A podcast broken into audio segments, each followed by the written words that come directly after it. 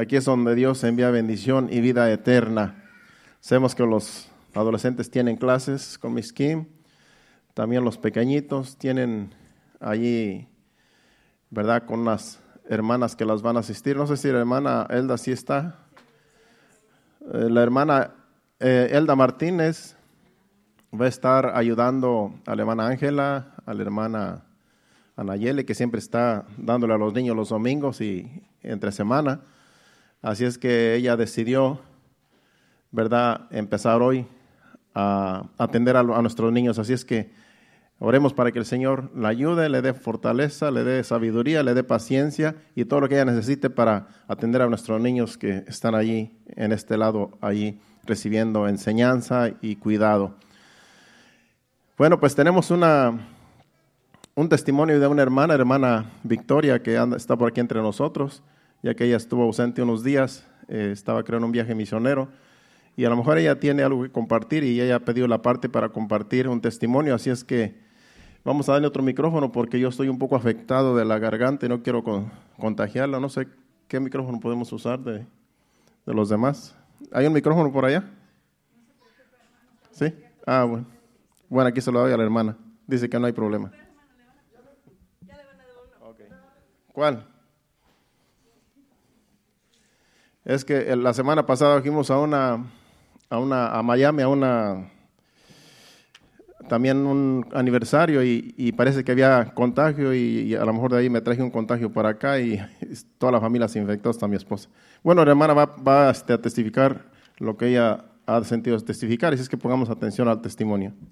Dios me lo bendiga. Que Dios me lo bendiga más. Amén, gloria a Dios. Hermano, yo fui, no soy misionera, pero me gusta hacer ese trabajo. Yo anduve por Honduras, me fui el 7 de enero, ¿verdad? No era un plan mío, pero sí era un plan de Dios. Amén. Eh, una amiga que es cubana, que tenemos más de 15 años de conocerlo, ella pues es pastora y es misionera y me invitó a Honduras. Y la verdad, hermano, que fue una experiencia muy bonita la que yo tuve porque Hicimos todo conforme a la voluntad de Dios. Gracias al Señor hermano, todo lo que llevábamos en mente lo pudimos hacer. Y verdad, llegamos allá, llegamos el domingo, llegamos noche, porque de San Pedro hasta donde íbamos nosotros es muy lejos. Y usted sabe el tráfico de allá, pero logramos llegar a la iglesia, estuvimos ahí compartiendo con los hermanos. El lunes, hermanos, fuimos a una cárcel. ¿Verdad? Fuimos a una cárcel porque esa era la meta que llevamos, ir a visitar, orar por los enfermos y hacer muchas cosas allá. Fuimos, este hermano, eran 400 hombres allí en esa cárcel. Era un lugar muy grande, hermano, y, y a veces uno, hermano, cuando está afuera no aprovecha la libertad pero allí se siente, hermano, la opresión en esas cárceles. La verdad, hermano, que antes en las cárceles eran personas mayores las que estaban, ahora es juventud, hermano.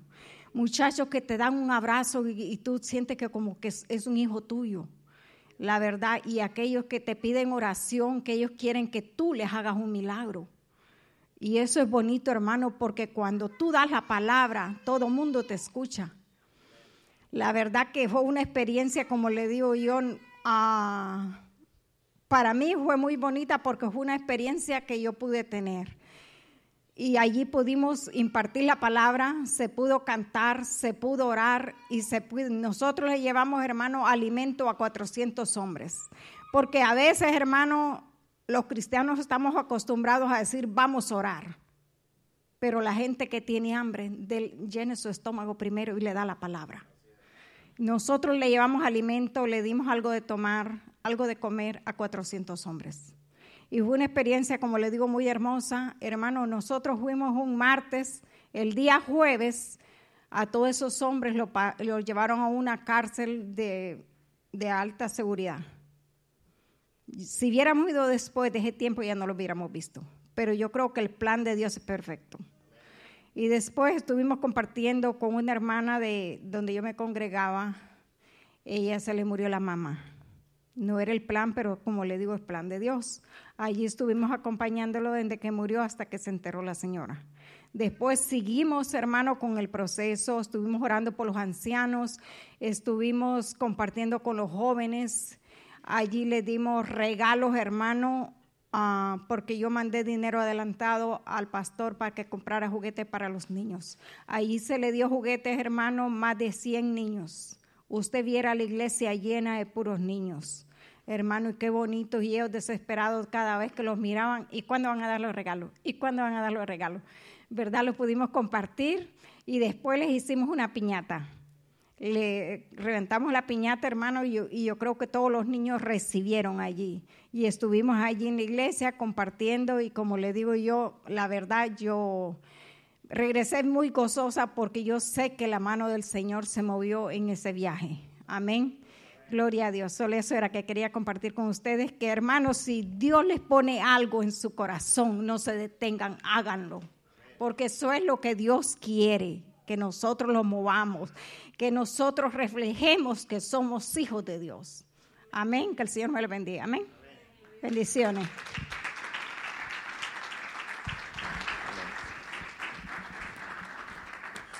Amén, qué bonito, ¿verdad? y siempre, ¿verdad? Cuando uno decide ir a las misiones, uno no sabe lo que va a pasar, porque como dice la hermana, pues uno a lo mejor tiene un plan, de ir y visitar, y, pero Dios es el que va a hacer las cosas, porque Él va delante de nosotros. Es por eso que debemos de testificar las cosas que Dios hace. Porque esas personas no se esperaban, ¿verdad?, que Dios les llevara esa bendición por medio de la hermana y la, otra hermana que iba con ella y los que hayan ido. Pero ella estaba en el plan de Dios. Porque esas personas, eh, ¿quién los va a visitar ahí? Sino solamente aquellos que son hijos de Dios y que les dan permiso de entrar a las cárceles. Y para llevarles, pues lo que ellos necesitan, ¿verdad? Como dice la hermana, pues primero llenar su estómago y después recibir la palabra con gozo. Así es que Dios bendiga a la hermana y, pues que siga ¿verdad? Eh, haciendo la labor que a la cual Dios la ha llamado. ¿verdad? Cada quien tiene diferente labor, diferente ministerio. Y si Dios le ha puesto eso en su corazón, pues que Dios la siga ayudando en todo viaje misionero que ella pueda hacer y también aquí a los alrededores. Yo sé que también pues hay cosas que hacer donde también se glorifica a Dios con lo que hacemos. Amén. Pues vamos a la enseñanza del día de hoy y vamos a, a la segunda epístola según San Pedro en el capítulo 1. Vamos a leer el versículo 16. Segunda de Pedro capítulo 1 versículo 16. Dice, porque no os hemos dado a conocer el poder y la venida de nuestro Señor Jesucristo siguiendo fábulas artificiosas, sino como habiendo visto con nuestros propios ojos su majestad. Este es el apóstol Pedro hablando de Jesucristo. ¿Quién más sino, el apóstol Pedro que anduvo con Jesucristo para decir estas palabras? Dice, nuestros propios ojos lo vieron. El libro de Lucas fue escrito por el doctor Lucas. Lucas anduvo con el apóstol Pablo en los viajes misioneros. Y Lucas escribió el libro del Evangelio según San Lucas, pero Lucas, él escribió todo lo que escuchó de Jesús y todo lo que escuchó que Jesús hizo. Y todo lo escribió en el libro de Lucas que Dios lo inspiró y Dios lo movió a que escribiera todo lo que él escribió en, la, en el Evangelio según San Lucas. Todo es palabra de Dios, pero él solamente fue un escritor que escribió todo lo que aconteció. Pero aquí el apóstol Pedro nos dice que sus propios ojos vieron a Jesús, anduvieron con Jesús, y por eso él habla y testifica lo que verdaderamente él experimentó al andar con Jesús. Pero se dice, porque no, porque no os hemos dado a conocer el poder y la venida de nuestro Señor Jesucristo, siguiendo fábulas artificiosas, siguiendo cuentos que la gente inventa, sino como habiendo visto con nuestros propios ojos su majestad. Y después sigue diciendo que lo que va a continuación sigue diciendo es que estaban en un monte en la transfiguración que habla una de las, uno de los evangelios, y dice que ahí se les apareció Moisés y Elías en esa transfiguración donde Jesucristo fue transfigurado. Y ahí escuchó una voz del cielo que dijo, este es mi hijo amado, ¿verdad? A él oír. Ellos escucharon la voz de Dios, ellos vieron su majestad en ese lugar y dicen, nosotros estamos hablando lo que vimos. Fuimos testigos de lo que nosotros les podemos decir, de lo que nosotros les contamos. Somos testigos. ¿Quién más si una, una persona que es testiga de un acontecimiento para decir las cosas tal y como son? Y eso fue lo que el apóstol eh, Pedro está hablando aquí. Pero vámonos más para atrás al versículo 3 para iniciar la enseñanza. Esta es solamente la introducción. Aquí vamos a, iniciar la enseñanza y vamos a leer los, todos los versículos hasta el versículo 15. Pero vamos a ir versículo por versículo para leer el contenido de cada versículo, porque cada versículo tiene más contenido del que podemos leer. Tiene más significado del que podemos ver con nuestros propios ojos. Cuando nosotros buscamos y escudriñamos cada palabra que se dice en cada versículo, podemos encontrar más contenido. Por ejemplo, dice el versículo 3, como todas las cosas que pertenecen a la vida y a la piedad nos han sido dadas por su divino poder mediante el conocimiento de aquel que nos llamó por su gloria y excelencia. Aquí nos está diciendo que todas las cosas que pertenecen a la vida y a la piedad nos han sido dadas por su divino poder mediante el conocimiento de aquel que nos llamó por su gloria y excelencia. Fuimos llamados, como el mensaje que el hermano Héctor trajo el viernes, un mensaje bien poderoso que le recomiendo que todos lo escuchen. El viernes, un mensaje bien tremendo, donde dice que todos fuimos llamados. Nos llamó Dios de las tinieblas a su luz admirable. Y todos los hijos de Dios que somos ahora hijos de Dios, tuvimos un llamado y atendimos al llamado. Y aquí nos dice que que Él nos llamó mediante el conocimiento de aquel que nos llamó por su gloria y excelencia. Y Él nos ha dado todas las cosas. Todas las cosas pertenecen a la vida y a la piedad y se nos han sido dadas por su divino poder. Es por eso que nosotros lo que tenemos no es de nosotros, es de Dios. Si tú tienes un don, un privilegio, una habilidad que tú puedes ministrar en el reino de Dios, es porque Dios te lo ha dado. Porque todas las cosas, como dice allí, que pertenecen a la vida a la piedad, nos han sido dadas. Somos lo que somos por el poder de Dios. Yo soy lo que soy por el poder de Dios. Si Dios no me hubiera llamado, no me hubiera equipado, no me hubiera transformado, yo simplemente sería un mortal, como cualquier mortal aquí en la tierra. Pero nos ha sido, Dios nos ha hecho un llamado y nos ha dado excelentes cosas para que nosotros vivamos en este mundo ministrando las cosas que Dios nos ha dado. Con lo que Dios nos ha equipado podemos vivir en este mundo victoriosos, porque no estamos en derrota. Como también decía el hermano Héctor hablando de la enseñanza, que estamos, que estamos este, afligidos, estamos a lo mejor eh, pasando momentos difíciles, afligidos y adoloridos y a lo mejor desanimados, pero no estamos destruidos. Podemos estar pasando momentos difíciles, pero ahí no acabó todo. Eso no es el todo de la vida. Hay cosas excelentes que Dios tiene para nosotros y mientras tenemos vida, mientras estamos de pie, aunque nos sentamos a veces que no somos nada, Dios nos ha equipado con grandes cosas. Dios nos ha dado grandes cosas para que las ministremos en el reino de Dios. Dios nos ha dado el conocimiento, Dios nos ha, sacado de la ignorancia, nos ha dado el conocimiento de su palabra, donde ahora nosotros sabemos quiénes somos en Cristo Jesús. No somos una casualidad en este mundo, somos llamados por Dios. Desde antes de la fundación del mundo, ya Dios nos había predestinado para vivir en este mundo y ser luz en medio de las tinieblas. Así es que no es una casualidad que hayamos nacido. No es una casualidad que estemos en este lugar. No es una casualidad que Dios haya puesto sus ojos en nosotros porque nos ha equipado con todo lo que necesitamos para vencer todo obstáculo. Leamos el versículo 3. Eh, Ese es el, 4, perdón. El versículo 4 dice, de, de Pedro dice, por medio de las cuales nos ha dado preciosas y grandísimas promesas, para que por ellas llegaseis a ser participantes de la naturaleza divina, habiendo huido de la corrupción que hay en el mundo a causa de la concupiscencia. Dice que por medio de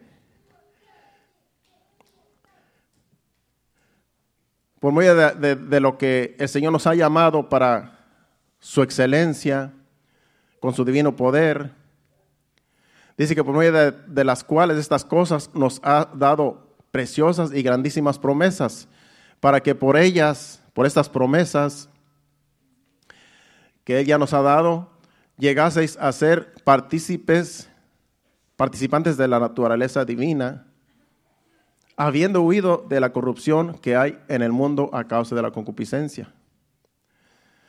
Ahora nosotros tenemos una vida en Cristo Jesús. Ya nuestra naturaleza no es una naturaleza carnal, no es una naturaleza pecaminosa. Ahora nuestra naturaleza es una naturaleza como la de Cristo, como cuando Cristo estuvo en este mundo, apartado del pecado, sirviendo para Dios, sirviendo a Dios.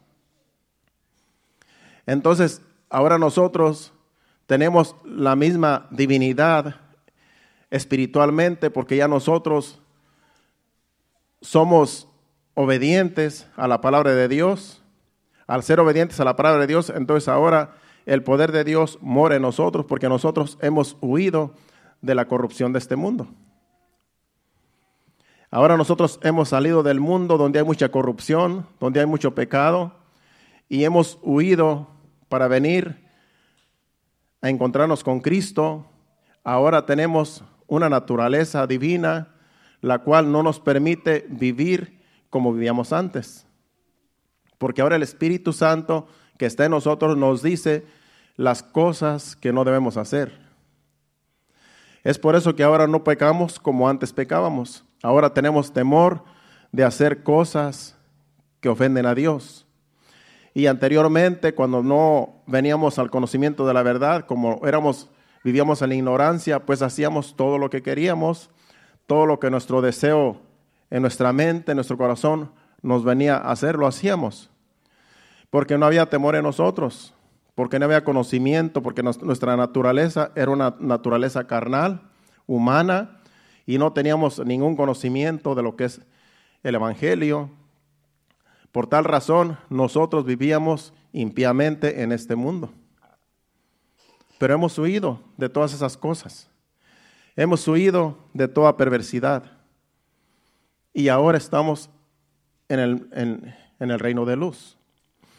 Antes estábamos entre, en las tinieblas. Dios nos hizo el llamado. Vinimos al conocimiento de la verdad y ahora somos luz en medio de las tinieblas, de tal manera que ahora podemos ver los que están en tinieblas, que nosotros también un tiempo vivíamos ahí. Y podemos nosotros orar y predicarles el Evangelio para aquellos que viven en la misma condición que nosotros estábamos, para que salgan de las tinieblas y vengan a la luz, a la luz de Cristo, a la cual nosotros podemos mostrarles por medio del Evangelio. Así es que venimos con un llamado y con un conocimiento que se nos ha sido dado para que ya no vivamos otra vez en pecados, sino que ahora vivamos para Cristo en santidad, como Él quiere que vivamos en este mundo para dar testimonio. El versículo 5 dice, vosotros también, poniendo toda diligencia, por esto mismo, añadid a vuestra fe virtud a la virtud, conocimiento. Por medio de la fe es que nosotros venimos al conocimiento de la verdad. Por fe, en Cristo somos salvos por la fe. Pero esa fe que nosotros tenemos, dice ahí que a esta fe hay que añadirle virtud. ¿Y qué es la virtud? Virtud es algo que nosotros necesitamos día con día para vivir en este mundo en santidad. La virtud es una disposición habitual y firme a hacer el bien. Esa es la virtud. Es una disposición habitual y firme de hacer el bien. Cuando tú quieres hacer el bien, tú eres una persona virtuosa. Cuando tú quieres ayudar a alguien, hacer un bien a alguien, y, todo lo que tú haces es por el bien de otras personas, las personas que te rodean, entonces eres una persona virtuosa.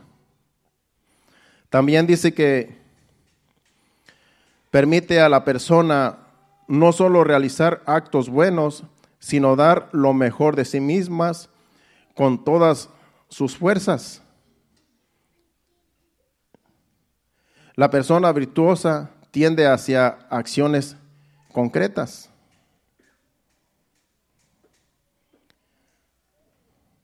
Busca el bien, lo elige a través de acciones concretas. Una persona virtuosa siempre está buscando hacer el bien. No titubea para hacer cosas que, que, le agradan a Dios. Cuando una persona quiere hacer el bien, es alabada por Dios, porque Dios está con la persona dirigiéndolo a hacer el bien que ha dispuesto a hacer. Esa es una persona virtuosa. Una persona que se puede confiar en ella. Porque esa persona está conectada con Dios. Es una persona de confianza por las virtudes que tiene. Porque no, es esa persona, esa persona que es virtuosa no va a traicionar, no va a ofender. Es bueno estar cerca de esa persona porque no nos va a hacer daño. Esa es una persona virtuosa. Y Jesucristo era, tenía virtud. Por eso todo el mundo quería estar cerca de Cristo cuando Él estuvo en este mundo. Él no le hacía mal a nadie. Ahora los religiosos se molestaban con Él y era el enemigo de ellos porque Jesucristo vino a traer la verdad. Vino a traer el conocimiento de la verdad. Y los religiosos vivían en religión y no lo querían. Pero todos aquellos, los pobres, todos aquellos que eran humildes, Jesucristo los recibía. Aún los pecadores, Jesucristo andaba con ellos. Jesucristo comía con ellos, entraba a sus casas y lo criticaban los religiosos. Porque decían, ¿cómo este hombre diciendo que es el Hijo de Dios y que es un profeta, cómo se le ocurre meterse a la casa de un hombre pecador? ¿Se acuerdan cuando fue a la casa de Saqueo? Lo criticaron, porque Saqueo era un publicano. Para los religiosos era un hombre, era un hombre malo porque se aprovechaba de las finanzas, era un cobrador de impuestos y se había hecho rico por, por su trabajo que tenía en el gobierno, pues no lo querían. Y lo criticaron cuando Jesucristo dijo, voy a comer en tu casa en esta noche, voy a visitarte. Y allí fue salvo Saqueo. Entonces Jesucristo era un hombre que tenía virtudes, tenía virtud porque era el Hijo de Dios. Y toda persona virtuosa es persona que da frutos. Es una persona buena, una persona que no va a traicionar, sino que va a hacer cosas buenas a favor de los que lo rodean. Es una persona virtuosa. Entonces, si tenemos fe, si hemos sido llamados y ahora tenemos fe eh, que viene de Dios también, Dios nos ha puesto en nosotros la fe que ahora tenemos, porque todo viene de Dios. Ahora esta fe que nosotros tenemos hay que añadirle la virtud, hay que añadirle los frutos de hacer cosas buenas, de ayudar, de ser mejor cada día, haciendo cosas que otros a lo mejor necesitan de nosotros, porque eso es dar frutos. Dice Jesucristo que por los frutos se conocen los árboles y Dios nos ha llamado a nosotros a dar frutos. Y un árbol que da frutos es para que las personas coman los frutos de esos árboles.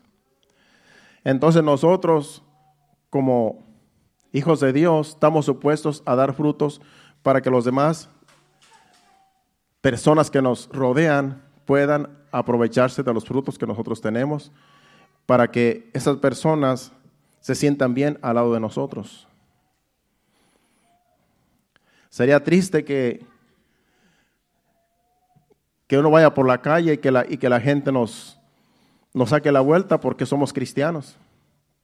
Y si ha sucedido, porque a veces pues no nos quieren porque somos hijos de Dios.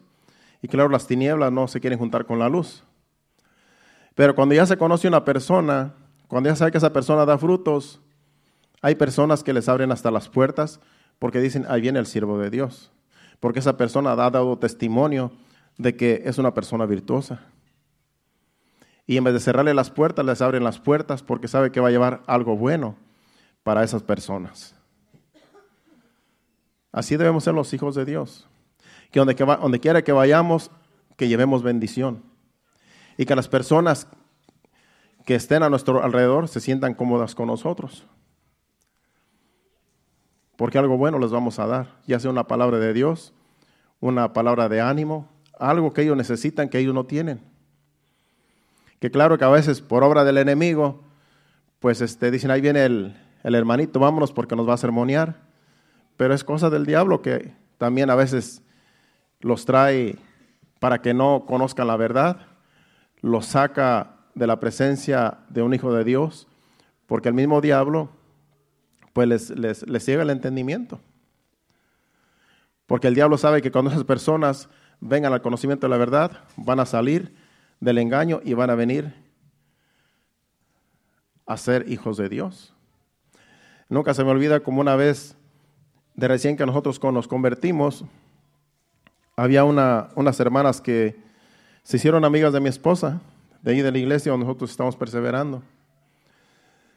Y una de esas hermanas, pues, ella vendía tamales, empezó su negocito a vender tamales, tenía una trailita. Le fue también de los tamales, que después se compró una casa ahí en Golden Gate. Se compró una casa de puros tamales, hermano, porque el, esposo de ella trabajaba en un restaurante, pero pues apenas salía para, para el gasto. Pero esta hermana le fue tan bien, yo creo que le hacía unos tamales muy buenos porque en ese tiempo, pues estamos hablando hace casi 30 años. Después de que tenía un carrito viejo, todo apachurrado, se compró después un carro nuevo y, y hasta una casa. Bueno, pero cuando estaban en la trailita, donde nosotros había veces que los visitábamos, nosotros también vivíamos en una trailer en aquellos tiempos, pues eran otros tiempos. Y, dice mi esposa que una vez llegó y estaba el esposo de esta hermana, que no iba a la iglesia, no era convertido. Y dice que cuando mi esposa llegó, este muchacho se puso, se puso bien asustado porque mi esposa llegó, porque pues como llegó la luz de Cristo en ella. Y que se fue y se escondió. Y le dijo, señora, señora, yo no, yo no soy de esos, yo no soy de esos, no, no, me siga, no me siga, y, se fue y se escondió. Eh, o sea, asustado. Si mi esposa, si yo no le voy a hacer nada, dice yo no vine a visitarlos. Pero es que el enemigo lo tenía así. Él pensaba que cuando una persona le hablara del Evangelio, no sé qué pensaría, le daba miedo que se le hablara del Evangelio. Pero eran las malicias que estaban en él y, y esas malicias lo acobardaban. Y dice mi esposa que y se le escondió.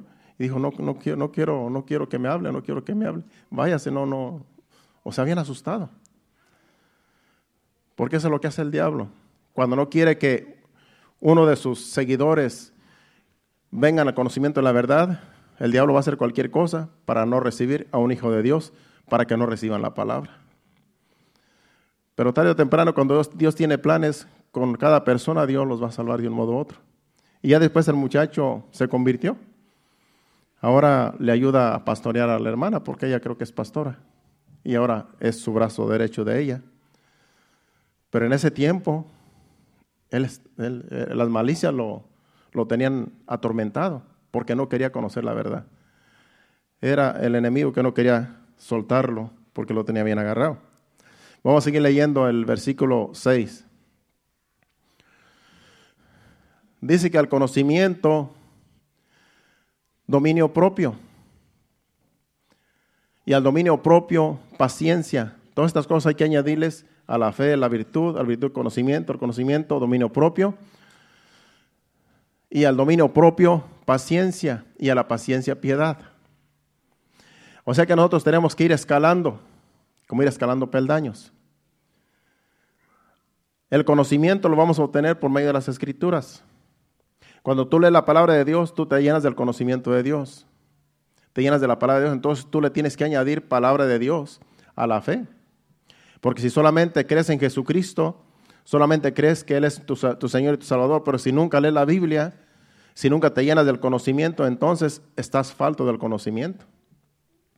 Y cuando vengan las pruebas, las luchas, puede ser que te vayas, puede ser que claudiques y dejes la fe porque no estás firme, porque no tienes el conocimiento de la verdad.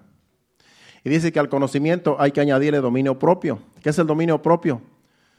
Es que nosotros tenemos que dominar nuestros impulsos. Y eso es lo que muchos de nosotros tenemos que trabajar en el dominio propio. Porque todos nosotros tenemos debilidades y a veces nos dominan esos eh, deseos carnales que están en cada uno de nosotros. Eh, no tiene que ser solamente sexuales, sino también cualquier deseo que no podemos controlar. A veces el apetito tenemos que controlarlo. Porque también cuando se convierte en glotonería ya también es pecado. Entonces dice que tenemos que tener dominio propio, que cuando hay que decir no, hay que decir no. Cuando te invitan a un lugar donde tú sabes que no debes de ir, tú tienes que decir, no me conviene ir a ese lugar, no voy a ir y no voy a ir. Y cualquier cosa que tú sabes que no es, que no te, que no te va a hacer bien, ahí es donde hay que tener dominio propio.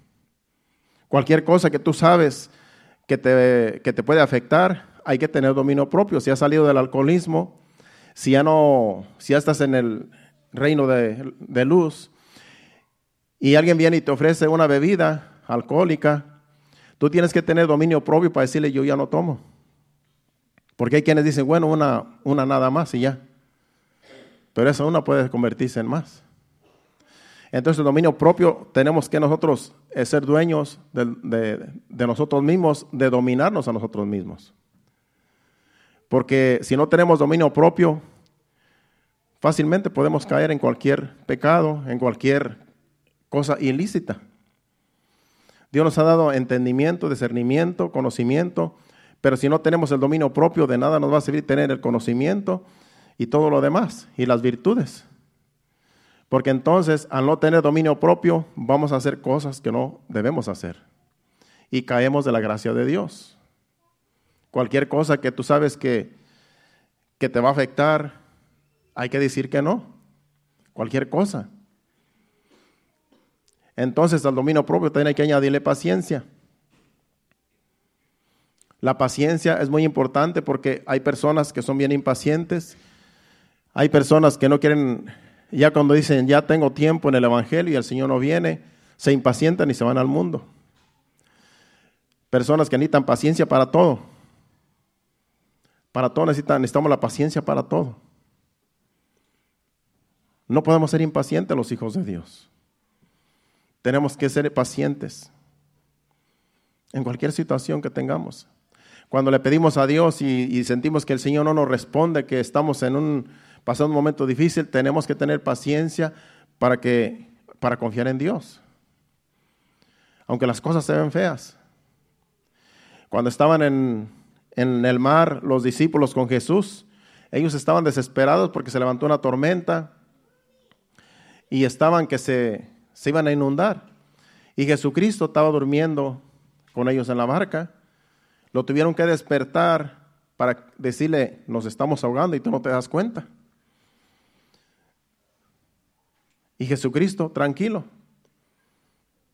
Simplemente lo despierta, simplemente le dice al mar, cálmate, a la tempestad, cálmate y se hizo bonanza. Pero los discípulos estaban desesperados. Dijeron, nos vamos a morir y, nuestro Señor aquí con nosotros. La paciencia es muy importante para el Hijo de Dios. Tenemos que tener paciencia, a veces tenemos que tener paciencia los unos y los otros. A veces tenemos que tener paciencia, aún los pastores, para tener fe de que algunos van a cambiar, de que algunos van a dejar el pecado y van a caminar en santidad algún día. Entonces tenemos que tener paciencia los unos y los otros, o los otros. De que Dios va moldando nuestro carácter día con día y algún día vamos a dejar de hacer las cosas que todavía hacemos. Entonces hay que tenernos paciencia, tanto unos con otros. Hay que tenernos paciencia y llorar los unos por los otros porque a lo mejor otros tienen que tener paciencia de nosotros también. Porque no todos somos iguales. Puede ser que hay personas que les impacienta como yo predico, que quisieran que yo predicara a gritos y a todo lo que da, pero no puedo porque no tengo esa habilidad. Es como cuando yo escucho al presidente de México hablar, yo siento que es más lento que yo, entonces yo quisiera ayudarlo. Cuando se queda y nada más le hace así, y ¿qué, es lo que va a decir? Y yo digo, yo creo que así están los hermanos en la iglesia, porque yo quisiera hablar más, más rápido y, cuando veo al presidente él está peor que yo. Pero es que a veces no se puede. Y yo veo que él sabe lo que va, está buscando las palabras que va a decir porque él siempre lo censuran. Porque él, él siempre lo censuran porque él tiene otros contrarios de los partidos. Entonces yo veo que él va buscando las palabras que no sean censuradas para que no lo censuren. Entonces, tenemos que tenernos paciencia. Entonces la paciencia es muy importante en cada uno de nosotros. La paciencia. Tenemos que añadírsela a todo lo demás.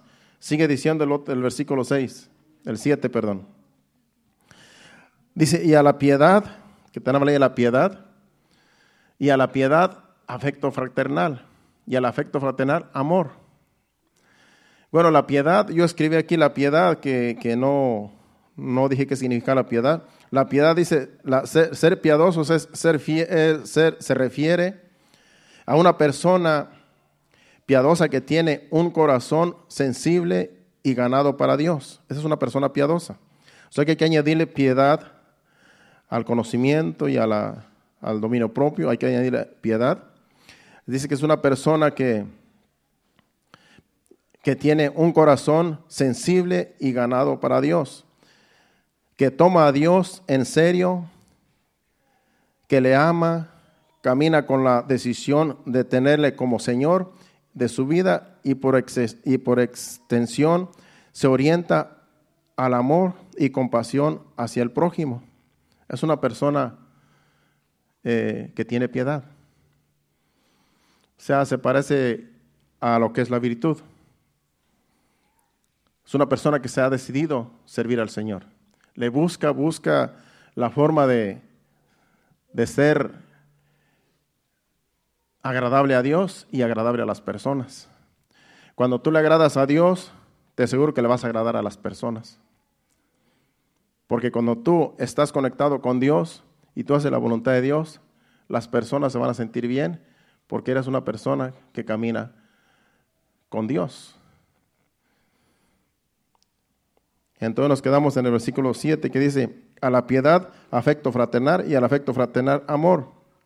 El afecto fraternal es el amarnos como iglesia, el amarnos como hermanos, es el afecto fraternal, de no criticarnos, de no murmurar los unos y los otros, porque eso Dios, Dios eh, dice que Dios abomina al que murmura de su hermano, Dios abomina al que critica, al que habla de, de su hermano, Dios, a Dios no le agrada la murmuración y nada de eso.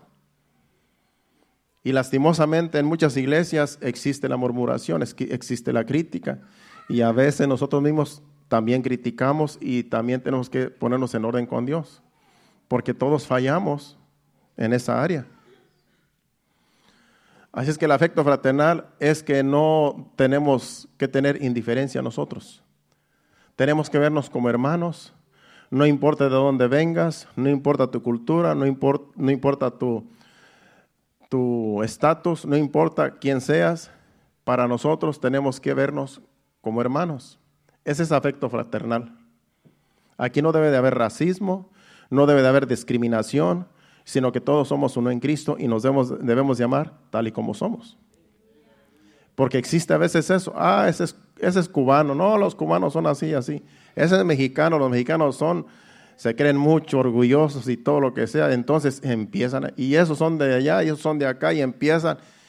Hermanos, en Cristo Jesús ya somos nuevas criaturas. Ya las culturas, eso ya tenemos que desechar. Porque como hijos de Dios tenemos que ser diferentes a como es el mundo. Está bien que nuestra raza es así, que cada eh, cultura es diferente, pero ya en la iglesia tenemos que vernos como hermanos. Aquí se acaba el machismo, aquí se acaba todo lo que se habla allá afuera de cada, de cada cultura, porque en Cristo Jesús somos uno. Aquí se acaba todo eso. Entonces, ese es el afecto fraternal. Que yo no, no los veo como, oh, este es de allá, este es de acá, este es de tal país, este es de acá. Hay que tener cuidado, no, porque somos uno en Cristo. Yo los veo como mis hermanos, como si hubiéramos crecido juntos en la casa. Porque tenemos que tener el mismo sentir. Tenemos que tener la misma visión. Y nos, y nos une el amor de Cristo. Nos une el mismo amor, el, el amor de Dios. Entonces el afecto fraternal con el amor complementa todo lo que es el Evangelio. Y eso es el todo del, el todo del Evangelio. Así es como debemos de caminar, añadiendo una cosa a otra, una cosa a otra y una cosa a otra, de tal manera que cuando vengamos a ver, somos hijos de Dios, salidos de las tinieblas y ahora proyectamos luz porque tenemos la luz de Cristo. Entonces ahora podemos ver dónde andamos, ahora podemos ver a dónde vamos, porque ahora somos luz en medio de las tinieblas. Ya no estamos en tinieblas, ahora somos luz en medio de las tinieblas. Antes hacíamos las cosas por ignorancia, hacíamos cosas que todo el mundo hace y nos dejamos llevar por las emociones, nos dejamos llevar por, por cosas que otros hacían. Usted se imagina que yo llegué a emborracharme, usted dirá, ¿cómo el pastor Carlos se miraría borracho? Pues algunos me vieron borracho también, antes de venir a Cristo. Yo hacía el ridículo cuando me emborrachaba. No me emborraché muchas veces, algunas unas dos, tres o cuatro o cinco veces a lo mejor. Pero es que como yo no tenía dominio propio y no era hijo de Dios, pues también sé lo que es andar borracho. Sé lo que es hacer el ridículo. Yo sé lo que es andar en una fiesta haciendo el ridículo también. Entonces, ¿por qué? Porque yo no tenía dominio propio. Porque yo no tenía la luz de Cristo, porque no conocía el Evangelio. Entonces yo hacía lo que otros hacían. Yo decía, si aquel lo hace, yo también lo puedo hacer.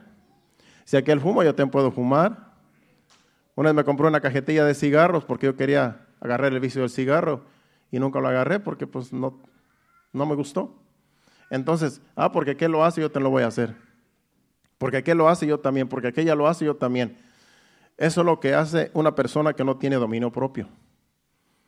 Y lastimosamente muchos, muchos vienen de sus países eh, evangélicos, o sea, creyentes, y cuando vienen a este país se juntan con otras personas que tienen vicios y que no tienen la vida de Cristo y les hacen caso a todo lo que ellos hacen. Y hablan como ellos hablan, y hablan perversidades, y hablan peladeces y cosas que se hablan en el trabajo. Y los cristianos también los imitan, siendo hijos de Dios. Después uno no sabe si son hijos de Dios o no. Porque cuando vienes a ver, hablan igual que todos allá afuera porque se han contaminado con los del mundo. Y tenemos que ser diferentes nosotros, aún en el hablar. Aún en el hablar tenemos que ser diferentes a los amigos que trabajan allá con nosotros en el trabajo. Porque ellos hablan lo que se les ocurre y te dicen lo que se les ocurre, pero no vamos a imitar todo lo que ellos hacen, porque entonces ya somos iguales. Así es que tenemos que tener dominio propio para no hacer las cosas que, que, a Dios no le agradan, sino hagamos lo que a Dios le agrada. Entonces todas estas cosas hay que irlas añadiendo. Y por medio del conocimiento de la verdad, Dios nos ayuda a vencer todo lo malo y para que así poco a poquito nos vamos a ir dando a conocer quiénes somos en Cristo Jesús, porque hemos sido llamados para que anunciemos la virtud de aquel que nos llamó de las tinieblas a su luz admirable. Hemos sido llamados con un propósito, como decía el hermano Héctor en su mensaje. Vamos a seguir leyendo, a si llegamos hasta el 15 para terminar ahí. Dice el versículo 8. Porque si estas cosas de las cuales acabamos de explicar, porque si estas cosas están en vosotros y abundan, no os dejarán estar ociosos ni sin fruto en cuanto al conocimiento de la verdad. Si todas estas cosas que mencionamos, que son varias cosas, le añadimos una cosa buena a otra cosa buena y una cosa buena y otra cosa buena, si todas estas cosas están en nosotros y abundan, dice que no nos dejarán estar ociosos ni sin fruto en cuanto al conocimiento de la verdad. En otras palabras, cuando nosotros estamos eh, cumpliendo todos estos requisitos, trabajando en estas cosas que necesitamos, entonces no vamos a estar ociosos, porque estamos ocupados en nuestra salvación. Y vamos a tener frutos porque no tenemos tiempo para la vagancia, para la ociosidad, y no tenemos tiempo para hacer cosas malas, porque estamos ocupados en las cosas buenas. Sigue diciendo el versículo 9. Pero el que no tiene estas cosas de las cuales acabamos de mencionar, tiene la vista muy corta, es ciego, habiendo olvidado la purificación de sus antiguos pecados. Aquí está diciendo que una persona que no practica estas cosas buenas, que nos ayudan para seguir siendo luz en medio de las tinieblas, el que no practique estas cosas dice que tiene la vista muy corta y es ciego, habiendo olvidado la purificación de sus antiguos pecados. ¿Por qué? Porque Dios nos ha llamado de las tinieblas a la luz, nos ha perdonado nuestros pecados, nos ha purificado nuestros pecados, pero como no tiene estas cosas en cuenta de las cuales estamos hablando, no le interesa, no le interesa añadir a la virtud conocimiento, al conocimiento dominio propio, al dominio propio paciencia, la paciencia eh, todo lo demás, todo lo que acabamos de leer que necesitamos, no queremos ir para atrás otra vez. Como no le interesa añadirle una cosa buena a otra cosa buena en su vida, en su diario vivir, pues entonces tiene la vista muy corta y es ciego, porque ya se olvidó que el Señor lo ha purificado de sus antiguos pecados. ¿Y qué es lo que va a hacer? Va a volver otra vez a pecar, va a volver otra vez a hacer las cosas malas. ¿Por qué? Porque no está ocupado en añadirle una cosa buena a otra cosa buena en su diario vivir. Eso es la santificación. Así es como nosotros nos santificamos.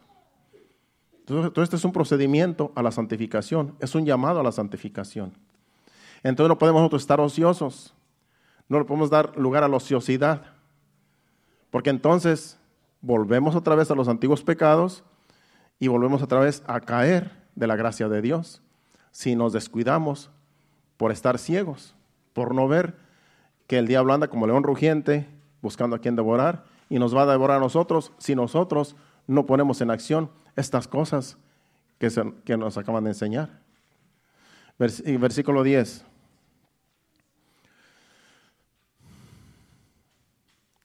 Por lo cual, aquí es un consejo, hermanos santos, más, por, lo cual, hermanos, tanto más procurar hacer bien, eh, firme, perdón, vuestra vocación por cuanto, dice, por lo cual, hermanos, tanto más procurad hacer firme vuestra vocación y elección.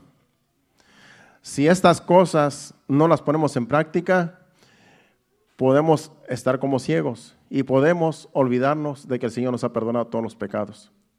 Así es que por lo cual, hermanos, tanto más procurad hacer firme vuestra vocación y elección, porque haciendo estas cosas no caeréis jamás. Porque mucha gente cae de la gracia de Dios? Porque no está practicando estas cosas que acabamos de, aprender. Porque no le han añadido una cosa buena otra cosa buena de las cuales el Señor nos dice que tenemos que ir escalando. Entonces, estas personas pueden caer de la gracia de Dios. ¿Por qué pastores caen de la gracia de Dios? ¿Por qué evangelistas caen de la gracia de Dios? ¿Por qué hermanos caen a cada rato de la gracia de Dios? ¿Por qué le fallan a Dios? Porque no ponen en práctica la santificación. Porque no se santifican. Porque no están añadiendo una cosa buena a otra cosa buena de las cuales ya mencionamos y no se están santificando. Entonces están ociosos y le dan lugar a la ociosidad. Entonces la ociosidad los lleva al pecado otra vez. Y es como mucha gente cae. ¿Por qué cayó el, rey David cuando cayó en pecado con, con Betsabé? porque estaba ocioso. Porque en vez de ir a la guerra, ya que era tiempo de guerra, dice la Biblia, en vez de ir a la guerra con el ejército, se quedó en el palacio y se le ocurrió un día en la tarde pasearse allá en los balcones del palacio y había una vecina que se estaba bañando y la codició. Estaba diocioso el rey David y codició a una mujer y la mandó traer, se acostó con ella y la embarazó. Cayó de la gracia de Dios, pero Dios lo perdonó, aunque le fue, aunque pagó un precio muy alto. Pero eso es lo que pasa. Cuando nosotros nos descuidamos de vivir en santidad, podemos caer de la gracia de Dios. Pero dice que por lo cual, hermanos, por tanto, hacer, procurad hacer firme vuestra vocación y elección, porque haciendo estas cosas no, no caeréis jamás. Versículo 11. Porque de esta manera os será ah, otorgada amplia y seguros y, generosa entrada en el reino eterno de nuestro Señor y Salvador Jesucristo. Haciendo estas cosas, dice que nos será amplia, nos será otorgada amplia y generosa entrada en el reino eterno de nuestro Señor y Salvador Jesucristo. Cuando tú vives en santidad, poniendo en práctica todo lo que acabamos de aprender, tú tienes las puertas amplias. Se te abren las puertas de par en par para que tú entres a la presencia de Dios. Si tú vives en santidad haciendo estas cosas y mueres ya sea en un accidente y se te llega tu hora, las puertas del reino de Dios se te van a abrir y vas a entrar ampliamente a su presencia. ¿Por qué? Porque vives en santidad. ¿Qué pasa cuando una persona muere y esa persona no está caminando bien y la gente que lo conoce o la conoce sabe que no está caminando bien? Uno se queda con la duda. Si está en fornicación, si está en adulterio, si está en el mundo, si está un, pie en el mundo y otro pie en la iglesia y muere de repente, nos quedamos con la duda. Porque decimos, bueno, pues no estaba firme. Vivía en el mundo, vivía en la iglesia y, y hacía cosas que a Dios no le agradan estaba en adulterio, estaba en y nunca se arrepintió y murió, ¿qué pasó? Uno se queda con la duda si fue salvo. Pero cuando muere una persona que está constantemente sirviendo al Señor, constantemente se consagra, constantemente vive en santidad y lo sorprende la muerte, uno dice, se fue para el cielo. Todos decimos, se fue con el Señor porque estaba viviendo en santidad. Las puertas estaban abiertas de par en par, se le llegó su hora, así Dios lo quiso el Señor lo recibió en su reino. No nos queda duda. ¿Por qué? Porque está practicando estas cosas. Porque está viviendo en santidad. Porque se esfuerza cada día. Porque quiere agradar a Dios en todo lo que es los días de su vida. Entonces tiene amplia la puerta para el reino de Dios. Esa, es la bendición. Yo estaba hablando hoy con un hermano mío que, que este, un familiar me dijo una vez, yo le pido, yo le pido a Dios que me dé tiempo de arrepentirme antes de que me llegue mi día de mi muerte. Y yo no sé si Dios le dio tiempo de arrepentirse o no. Pero yo le dije, es que también Dios no puede ser burlado. Lo que uno siembra, eso cosecha. Entonces queremos a veces, queremos que Dios nos dé tiempo de pecar, de arrepentirnos, que podemos pecar todo lo que queramos y que al final, Señor, antes de que tú, eh, antes de que yo muera, dame, permíteme que me arrepienta de mis pecados. Pero si no queremos dejar de pecar, no vamos a engañar a Dios. Eso es lo que mucha gente no quiere venir al Evangelio porque quieren seguir pecando. Quieren seguir diciendo, estoy joven, todavía tengo mucho tiempo, tengo años de vida todavía, me voy a deleitar en el pecado y cuando ya esté viejo, cuando ya no pueda pecar, entonces voy a venir a la iglesia porque ahora sí, ya voy a venir arrepentido. Nunca se van a arrepentir porque no hay una conciencia de que, de que ellos saben que, que la muerte les puede llegar en cualquier instante. Así es que, pero el que vive en santidad, el que toma las cosas de Dios en serio, tiene amplia entrada al reino de Dios cuando le llegue su día. No hay duda de que se va con el Señor. Y cuando se hace el funeral, pues uno puede hasta decir, está en los brazos del Señor. Uno hasta gusto le da hacer un funeral porque dice uno, bueno, está con el Señor, pero cuando hay dudas, uno ya, el, que, el ministro que está haciendo el funeral no haya ni qué decir. Porque si dice a los familiares, está con el Señor y, y como vivió su vida, pues hay dudas. Entonces es difícil hacer un funeral así. Pero si ese hermano o esa hermana vivía en santidad, Hoy es hasta gusto da traer un sermón. Ojalá que nadie se le pase aquí, ¿verdad? No nos pase aquí, que no nos toque, ¿verdad? Pero estoy hablando de qué ha sucedido. Y uno dice, pues me va a tocar traer la ceremonia, pero no hay ni qué decir, porque pues esta persona no vivía bien. Tenía otra por el lado, andaba engañando. Pues yo, ¿cómo, cómo lo voy a decir? ¿Está con el Señor? No, pues no, hay, no, no haya ni qué decir. Es difícil, hermanos. Pero cuando viven en santidad, está con el Señor. Ahora hay que esforzarnos nosotros, los que seguimos vivos. Se me fue el tiempo, pero vamos a ver si llegamos al 15. Me toca el 12, ¿verdad? Por esto dice aquí el apóstol Pablo, Pedro, por esto yo no dejaré de recordaros siempre estas cosas, aunque vosotros las sepáis y estéis conformados, confirmados, perdón, en la verdad presente. El 13. Pues tengo por justo, en tanto que estoy en este cuerpo, el despertaros con amonestación. El 14. Sabiendo que en breve debo abandonar el cuerpo, como nuestro Señor Jesucristo me ha declarado. También yo procuraré con diligencia que después de mi partida vosotros podáis en todo momento tener memoria de estas cosas. Y para eso escribió la carta, para que nosotros tengamos memoria de estas cosas. Así es que por medio de su carta, él hizo lo que tenía que hacer, porque ya con su carta nos ha amonestado de que viviendo así como Él nos dice que debemos de vivir, entonces un día vamos a tener entrada amplia al reino de Dios. Así es que Él hizo su trabajo, el apóstol Pedro, con escribir su carta, que fue inspirada por Dios, Ahora nos toca a nosotros creerle a Dios de lo que Él nos habló por medio de estas palabras. ¿Cuánto le creen a la palabra de Dios? Le creemos porque es palabra de Dios, no está alterada y lo que, lo que Dios dice funciona. Y si es para amonestarnos, recibamos la amonestación y afirmémonos bien porque el Señor está cerca y cuando Él venga por su iglesia, hay que estar preparados porque Él viene a buscar una iglesia sin manchas, sin arrugas, sin contaminación y debemos estar preparados, hermanos. ¿Cuántos dicen amén? Pongámonos de pie y le damos gracias a Dios por su palabra. Pasen al altar. Si hay alguien que no está seguro de su salvación, es tiempo de que pase y diga, Señor, yo no estoy caminando bien, pero yo creo en tu palabra, tú me has hablado, yo creo recibo tu palabra y quiero vivir en santidad de aquí en adelante, perdóname y póngase firme con el Señor, porque en cualquier momento uno puede morir. A veces uno puede morir dormido. A veces uno duerme y no sabe uno se va a despertar. Y hay que estar bien con Dios. Hay que estar bien con Dios en todo momento. Incline su rostro, dele gracias a Dios.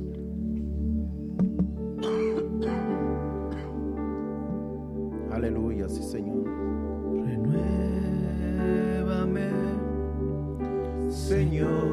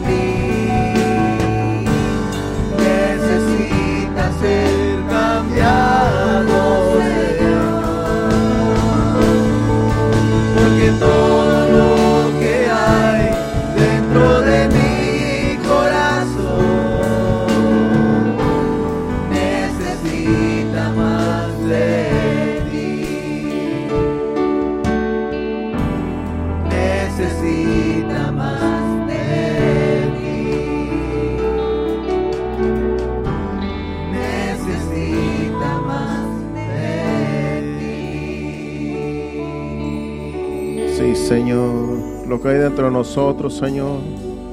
Necesita más de tu presencia cada día, Señor. Ayúdanos para que cada día, Señor, nos santifiquemos más, Señor. Que podamos añadirle, Señor amado, una cosa a otra, Señor, de tal manera, Padre Santo, que estemos firmes, Señor, hasta que tú vengas, Señor. No queremos estar ociosos, Señor. No queremos, Señor, volver atrás. No queremos caer de tu gracia, Señor. Ayúdanos con tu Santo Espíritu, Señor, a mantenernos firmes, Señor, agarrados de tu manto, Señor, esperando tu venida, esperando, Señor, que un día seamos levantados, Señor, porque este mundo va de mal en peor, Señor, y solamente con tu ayuda podemos seguir hacia adelante, Señor amado, por tanta maldad que hay en el mundo, Señor. A veces somos corrompidos, Señor, a veces somos afectados y a veces, Señor, podemos caer de tu gracia, Señor. Ayúdanos, Padre Santo, para mantenernos firmes, Señor, y no caer de tu gracia, sino que cuando tú vengas nos encuentres haciendo, Señor, tu voluntad, Señor. Ayúdanos, te lo pedimos en el nombre de Jesús. Nos vamos a despedir no de tu presencia, pero sí de este lugar, Señor. Te pedimos que nos lleves con bien saliendo de este lugar, guarda nuestros vehículos saliendo, Señor Guárdanos en el camino, Padre, quita todo tropiezo, todo obstáculo, Señor, y que todos lleguemos con bien a nuestro destino, Señor. Aquellos que a lo mejor van a compartir, Señor amado, una cena, Señor, bendícelo, Señor amado, y que todo, Señor, sea en armonía, Padre Santo, y que lleguemos con bien cada uno a sus, a sus hogares, Padre. Te lo pedimos en el nombre de Jesús, en tus manos nos ponemos. Amén y amén. Denle un aplauso, un aplauso fuerte a Cristo, y así estaremos aquí el miércoles a las 7.30 hacia adelante. Estamos despedidos, pueden saludarse los unos a los otros. Dios les bendiga.